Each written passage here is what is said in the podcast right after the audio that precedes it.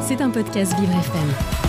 Lancelot Graffet, qui est toujours à mes côtés pour, euh, pour répondre aux questions que tout le monde se pose, se demande ce matin pourquoi les lunes glacées sont au centre de l'actualité.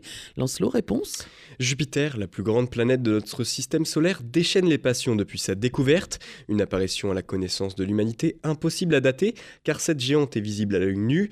En 1610, Galilée, qui tourna son appareil vers cet astre, s'est rendu compte que trois satellites gravitent autour.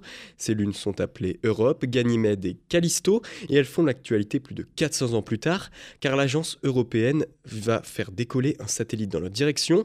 Son but, observer et analyser si l'autre de ces exoplanètes, plus communément appelées les lunes glacées, abritent de la vie.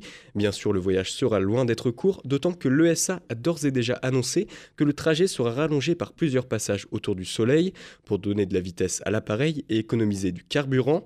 Au total, 9 années vont être nécessaires à cette sonde nommée JUICE pour atteindre les lunes galiléennes. Après avoir effectué pas moins de 35 vols au-dessus des trois lunes glacées, elle s'attardera principalement sur la lune Ganymède en tournant autour de cet astre plus grand que Mercure. Son travail tentera de, comprendre le fonctionnement du champ magnétique propre à cette lune. Elle analysera aussi la composition de la planète, renseignant sur la glace qu'elle contient en ses extrémités et sur son noyau.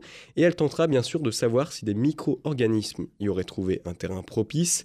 Outre ce focus sur Ganymède, JUICE tâchera de communiquer des informations sur l'environnement météorologique de Jupiter, et notamment sur la très célèbre tache rouge qui reste encore un grand mystère pour les astronomes.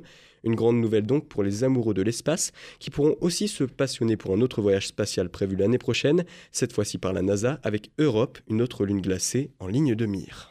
Merci Lancelot pour toutes ces informations. Ça donne envie de lever la tête et de regarder un beau ciel étoilé. C'était un podcast Vivre FM. Si vous avez apprécié ce programme, n'hésitez pas à vous abonner.